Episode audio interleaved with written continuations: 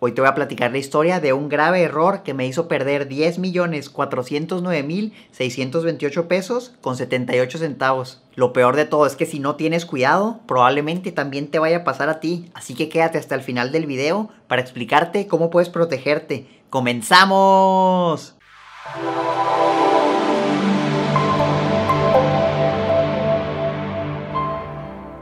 Hola inversionistas, ¿cómo están? Yo soy Omar y bienvenidos al canal de Educación Financiera.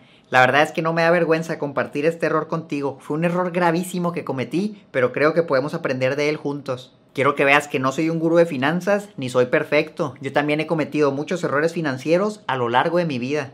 Gracias a estos errores he aprendido muchas cosas y te los comparto en el canal para que puedas aprender de ellos y si tienes suerte que no los tengas que vivir en carne y hueso. Este es uno de los peores errores financieros que he cometido. Esta historia comienza cuando tenía 23 años, cuando me gradué de la universidad como ingeniero mecánico.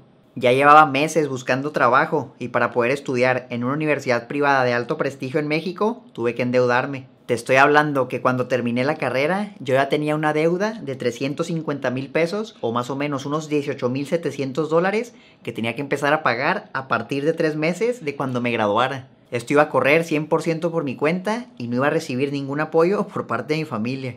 Entonces, como tenía la necesidad inmediata de obtener ingresos para pagar mi deuda, la mejor opción en ese momento era buscar trabajo como ingeniero. Después de haber pasado por algunas entrevistas, recibí varias ofertas de empleo. Afortunadamente, un mes después de ya haberme graduado, ya contaba con trabajo. Era una excelente oportunidad que literal duplicaba el sueldo que yo esperaba ganar si bien me iba cuando recién me gradué. El detalle es que tenía que irme a vivir a otra ciudad muy lejos de donde yo vivía, pero para mí esto no fue ningún problema, lo hice. Empaqué todas mis cosas en una maleta y en una caja, y todo esto lo puse en el carro que me habían regalado mis padres para apoyarme en el camino.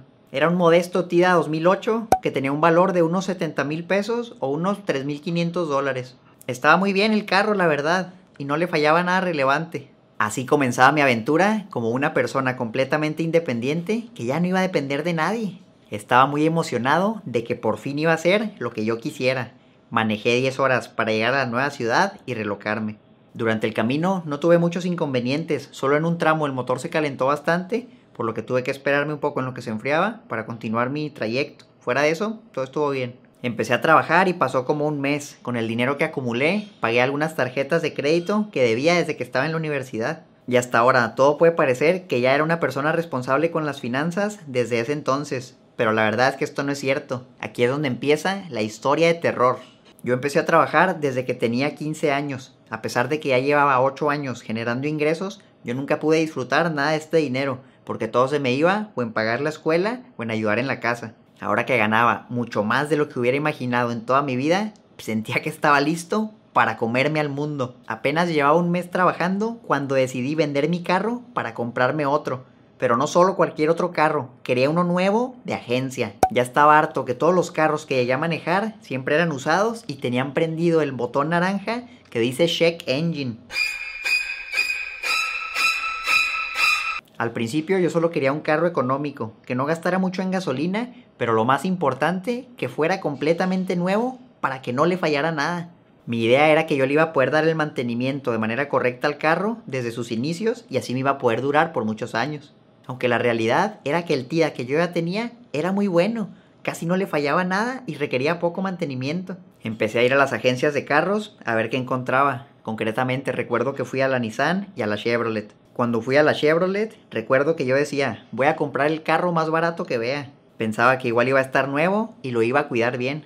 En este caso, ese carro era el Aveo, pero cuando comencé a investigar, me di cuenta que era uno de los carros más inseguros que existen y que en la versión más básica ni siquiera traía bolsas de aire. Lo malo es que cuando vas a una agencia de carros terminas viendo los otros modelos, te vas subiendo, te empiezan a gustar, te acerca un vendedor y te dice todas las cosas buenas que tienen estos carros de gama un poco más alta, bla bla bla. Yo fui víctima de esto y terminé viendo un Cruz 2016 que andaba en más o menos unos 300 mil pesos unos 16 mil dólares. Obviamente yo no iba a poder pagar este carro de contado, Tan solo tenía lo que había vendido del tía y un poco más que había juntado. Me dijeron que podría aplicar a un crédito sin compromiso.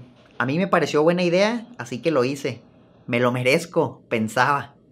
Pobre iluso. Hice lo mismo en la Nissan y terminé aplicando por un crédito para un Sentra 2016 que andaba en unos 260 mil pesos o lo equivalente a unos 14 mil dólares. Total, al final me aprobaron el crédito por el Cruz 2016 y decidí aceptarlo. Este soy yo en 2016 posando con mi nuevo carro. No hubiera estado tan sonriente si en ese momento me hubiera dado cuenta del grave error que estaba cometiendo. Ahora te voy a explicar de manera sencilla qué fue lo que pasó. Redondeando los números, yo tuve que pagar por ese carro unos 300 mil pesos. Yo vendí mi tía y recibí 70 mil pesos, por lo que en realidad yo solo tenía que poner 230 mil pesos de mi dinero. Estos 230 mil pesos me los financiaron a una tasa de interés de más o menos 10%, pero esto ni siquiera lo voy a tomar en cuenta para lo que te voy a mostrar enseguida. Lo que quiero que entiendas es que por mi capricho de querer comprar un carro nuevo, ahora tenía una deuda de 230 mil pesos y en verdad ese carro no lo necesitaba. El que tenía estaba muy bien. Entonces, bueno, quizás ahora te preguntes, ok, te gastaste 230 mil pesos en un carro, pero ¿de dónde salen los 10 millones que pones en el título de este video? El grave error que cometí fue no darle me gusta a este video para ayudar con el algoritmo de YouTube. Muchas gracias. Era una broma, ya te voy a decir qué pasó. Déjame explicarte algo que es muy importante que entiendas. Se llama el costo de oportunidad. Esto significa que al tomar una decisión, tú debes renunciar a otra alternativa y a sus respectivos beneficios. En otras palabras, al yo haber gastado 230 mil pesos en un carro nuevo, yo ya no tenía 230 mil pesos para hacer otra cosa que yo quisiera. Por ejemplo, otra cosa que pude haber hecho con esos 230 mil pesos hubiera sido invertirlos, pero como ya me los había gastado, ya no los tenía, ya no los podía invertir. Para hacerlo todavía peor aún, también tuve que renunciar a todos los rendimientos que pude haber generado durante muchos años si ese dinero en vez de gastarlo lo hubiera invertido. Ponte a pensar esto por un momento. Un carro nuevo pierde gran parte de su valor al salir de la agencia. Con el paso de muchos años, cada vez vale menos, hasta incluso llegar a valer 10 o 20% de lo que originalmente habías pagado por él. Entonces ahora imagina que en vez de haber gastado esos 230 mil pesos en un carro nuevo, yo hubiera decidido crear un fondo para mi jubilación en 40 años y si hubiera obtenido una tasa conservadora de rendimiento de 10% al año, lo cual es algo extremadamente sencillo de obtener y en el canal te he mostrado más de 10 alternativas con lo que puedes hacerlo, vamos a ver qué hubiera pasado. Bajo estas condiciones, si tan solo hubiera aportado los 230 mil pesos a mi fondo de la jubilación, obteniendo una tasa de rendimiento anual de 10% y sin hacer ninguna aportación adicional, al final de los 40 años hubiera tenido 10 millones 409 mil 628 pesos con 78 centavos. No puede ser. Nada más para que veas la magnitud de esto, mi dinero se hubiera multiplicado 45 veces en esos 40 años. Imagina todo lo que me pude haber comprado con ese dinero al jubilarme, pero no lo voy a poder hacer porque ya no lo tengo. Créeme que si alguien me hubiera dicho si prefería gastar 230 mil pesos para tener un beneficio inmediato hoy, o si hubiera tenido la opción de en 40 años tener 10 millones de pesos, hubiera elegido la segunda opción. Ya sé que muchos me van a decir, Omar, es que no estás tomando en cuenta la inflación de esos 40 años y al final el dinero va a valer mucho menos. ¿Y sabes qué? Tienen toda la razón. Vamos a hacer ese cálculo en este momento. Si a la tasa de interés le quitamos 3%, que es la inflación promedio que hay en México, al final de los 40 años hubiéramos tenido 3.4 millones de pesos o 15 veces más lo que he invertido. Sigue estando muy bien. Imagina todo lo que pude haber hecho con ese dinero. Pude haber tenido una jubilación más digna. Me pude haber comprado 15 carros iguales al que me compré en ese momento o simplemente pude haber dejado el dinero ahí para que se siga multiplicando y se lo pude haber heredado a mis hijos. Pero por haber hecho la compra de 230 mil pesos en ese momento, renuncié a todo lo demás. Ya no lo voy a tener, se acabó. El problema es que en ese momento yo no tenía nada de educación financiera y fui víctima de la inflación de la calidad de vida. Esto quiere decir que mientras más dinero ganas, más dinero gastas y al final te sigues quedando sin nada. Ten cuidado si te pasa esto. De nada sirve que ganes un millón de pesos al mes si te gastas un millón de pesos al mes, ponte a pensar qué pasaría el día de mañana si pierdes tus fuentes de ingresos, te quedas sin empleo o tu negocio se queda sin clientes. ¿Qué vas a hacer?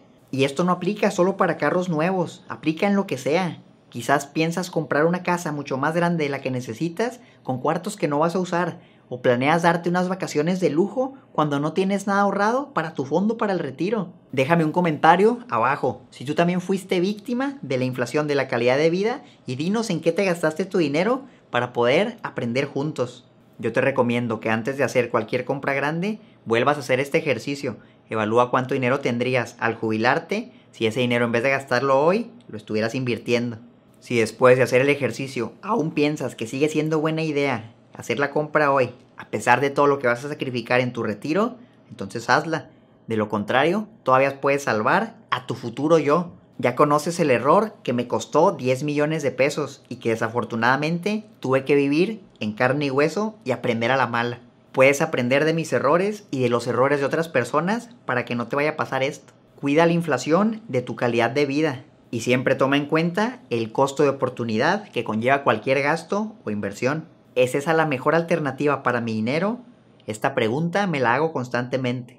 Te recomiendo que antes de hacer cualquier gasto innecesario, intentes por lo menos invertir el 20% de tus ingresos. Si no te alcanza, entonces ya caíste en la inflación del estilo de vida. Necesitas reducir tus gastos o aumentar tus ingresos. Deja de pensar en los peros. Pero es que no me alcanza. Pero es que tengo hijos. Pero es que esto. Pero es que aquello. Empieza a pensar en los cómo. ¿Cómo puedo hacer que me alcance? ¿Cómo le puedo dar una mejor vida a mis hijos? ¿Cómo puedo incrementar mis ingresos? Toma acción hoy mismo. Si no lo has hecho, no olvides descargar mi guía gratuita. Toma el control de tu dinero y olvídate de tus problemas económicos. Solo es acceder a mi página omareducacionfinanciera.com. Déjame tus datos en el formulario que aparece ahí y te la voy a estar mandando. Si te gustó el video, dale me gusta, suscríbete al canal y activa la campanita para que te llegue una notificación cada vez que subo un nuevo video, todos los lunes y viernes. También sígueme en Facebook e Instagram como Omar Educación Financiera. Y recuerda la frase del canal, el mejor momento para invertir era hace 20 años. El segundo mejor momento para invertir es hoy. Por tu éxito financiero, hasta la próxima.